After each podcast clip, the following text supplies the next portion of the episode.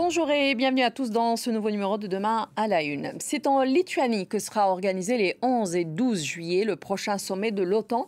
La rencontre aura lieu à Vilnius et sera présidée par le secrétaire général de l'Alliance, Jens Stoltenberg. Parmi les sujets sur la table, l'adhésion de la Suède, bien évidemment, la Turquie qui a donné son feu vert fin mars à l'entrée de la Finlande dans l'Alliance Atlantique, continue avec la Hongrie à refuser de ratifier l'adhésion de la euh, Suède. Il y aura bien évidemment le dossier de l'Ukraine aussi, on en parlera dans quelques instants. Pour discuter donc de ce sujet, j'ai le plaisir d'avoir avec moi ici dans le studio notre éditorialiste à France 24, Gauthier Rebinski. Bonjour. Bonjour Merci Gauthier d'être avec nous. Et Jean-Pierre Molny, qui est directeur adjoint de l'Institut des relations internationales et stratégiques et responsable des questions liées à la politique et à la défense. Bonjour. Bonjour. Merci d'être avec nous. Gauthier, peut-être un petit mot tout d'abord sur euh, le choix lui-même de la Lituanie. Il y a une lecture un peu symbolique quand même de ce lieu où aura lieu le sommet. Oui, oui, oui, bien sûr, parce que la Lituanie, c'est un pays qui a été euh, indépendant dans l'entre-deux-guerres, parce que c'est un pays qui fait partie du dindon de la farce dans le, finalement les conséquences de ce qu'est l'entente entre Hitler et Staline euh, au moment du début de la Deuxième Guerre mondiale, parce que la Lituanie, même euh, au moment de son indépendance, elle fait encore l'objet d'une tentative, même de Gorbatchev, de euh, disons, d'être sabordé, d'être sapé dans ses velléités d'indépendance. Donc c'est quelqu'un, c'est un pays, pardon, euh, euh, qui fait partie de la ligne dure, c'est-à-dire de ceux qui ont dit, vous voyez bien, nous vous disons depuis très longtemps que euh, Poutine n'est pas fiable. Et puis, il faut bien le reconnaître, il y a aussi un sentiment euh, anti-russe. Il y a une forme de, russophobie qui est, bon, qui est liée, si vous voulez, aussi à, une sorte de, comment dirais-je, de comportement qui a toujours été finalement colonialiste de la part de la Russie, de la part de l'Union soviétique. Ce que beaucoup de Russes connaissent de la Lituanie, c'est les jolies plages où on vient en vacances et puis brusquement on se dit tiens, pourquoi ils veulent plus de nous? Pourquoi ils sont? Bon. Donc il y a, il y a quelque chose d'important parce que la Lituanie fait partie avec la Pologne, bien sûr, finalement, de ces pays qui ont une histoire évidemment encore plus lourde, encore plus pesante avec l'Union soviétique et la Russie que d'autres, comme évidemment la France, même l'Allemagne et d'autres, disons, plus occidentaux. Euh, Jean-Pierre Moulnier, sur les euh, sujets qui vont être discutés, on l'a vu, l'OTAN suivait quand même de très près cette tentative de mutinerie euh, avec le groupe Wagner en Russie.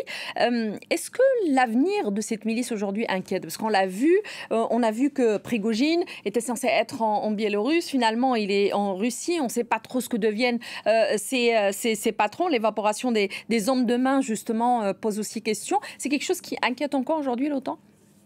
Bah, il y a un côté positif, il y a un côté négatif dans ce qui s'est passé avec la, milice Wagner et, et Prorogine. Euh, le côté positif, c'est quand même qu'il y a des dissensions, on le voit bien, euh, au, sein de, euh, au sein de la Russie. Donc c'est un affaiblissement quand même de la Russie. le côté négatif, c'est que ça rajoute, je dirais, une dose d'imprévisibilité dans la mmh. situation. Et c'est ça qui est plutôt inquiétant. La, déstabilisation, au fond, de, de la Russie peut aussi être un handicap.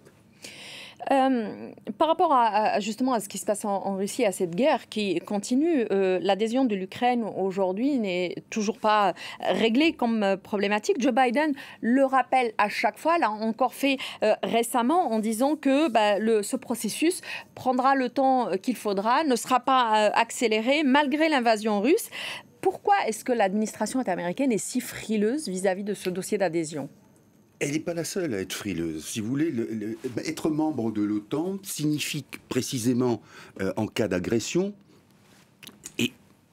à, condition que euh, justement que le pays agressé soit par ailleurs en règle, on va dire, avec ces minorités, qu'il n'y ait pas de foyer intérieur.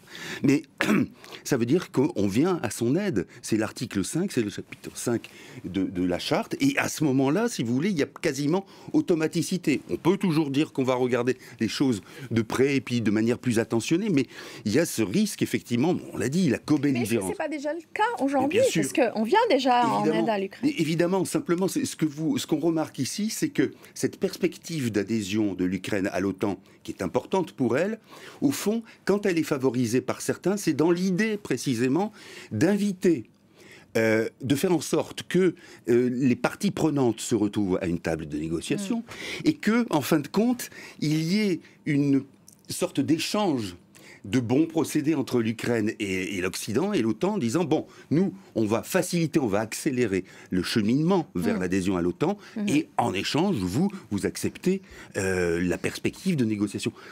Fondamentalement, la perspective de négociation, si on la présente de la sorte, elle est euh, totalement hypocrite. Ça veut dire qu'on dit on passe par pertes et profits ce qui s'est passé. Mm.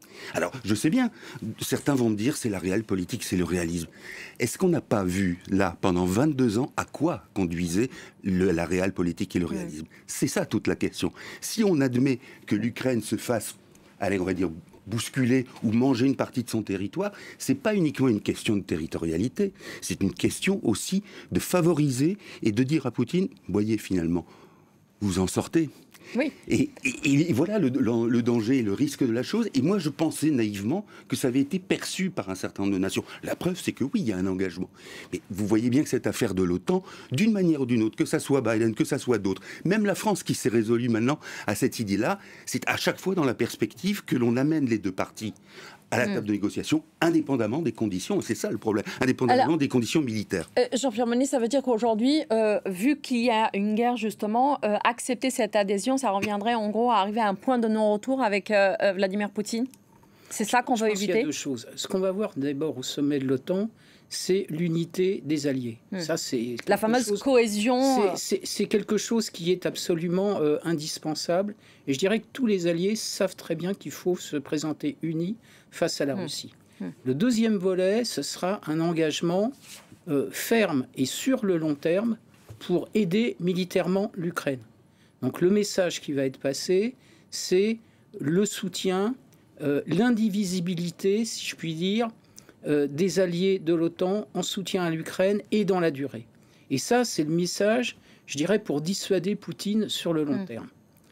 En contrepartie, si je puis dire, on aura sans doute quelque chose d'assez vague sur la question de, l'adhésion de l'Ukraine à l'OTAN, qui pourrait aller quand même un petit peu plus loin que ce qui avait été euh, décidé lors du sommet de Bucarest en 2008, où en même temps on avait dit aujourd'hui on a décidé que l'Ukraine serait membre de l'OTAN, mais en même temps on n'avait pas déclenché le plan d'adhésion de l'Ukraine à l'OTAN.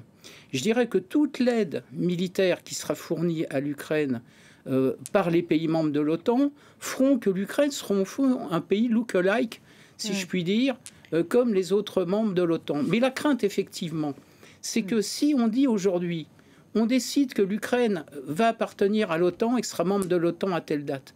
La crainte qu'ont notamment les Américains, mais pas uniquement les Américains, les Français aussi ont cette euh, idée en tête, c'est que Poutine se dise, bon, bah, puisque finalement j'ai perdu au fond euh, politiquement bah, il faut absolument que je gagne militairement hmm. et que donc il n'y ait plus de possibilité euh, finalement d'arriver un jour à la table hmm. de négociation.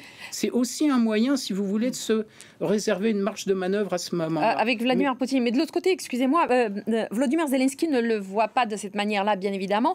Lui, il demande un signal très clair et intelligible. Il veut une invitation à rejoindre l'OTAN. Mais quels sont les leviers qu'il aurait en main aujourd'hui? On sait qu'il est d'ailleurs conseillé par l'ancien secrétaire général de l'OTAN Rasmussen.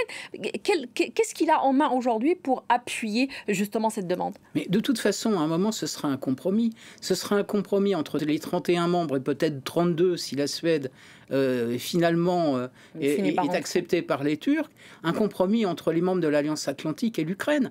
L'Ukraine, sans les pays membres de l'Alliance Atlantique, aujourd'hui ne tient pas. Oui, mais est-ce que l'Ukraine a, quelque chose pour appuyer euh, la levier de négociation Encore une fois, c'est un compromis. Ce que je pense que ce qui va se passer, c'est qu'encore une fois, on aura un degré supplémentaire dans l'idée d'adhésion de l'Ukraine à l'OTAN. On n'ira pas jusqu'à une formule qui dirait très exactement on va faire adhérer l'Ukraine à telle date dans l'OTAN, parce qu'il y a quand même tout un processus hmm. d'adhésion qui peut durer hmm. un, certain temps.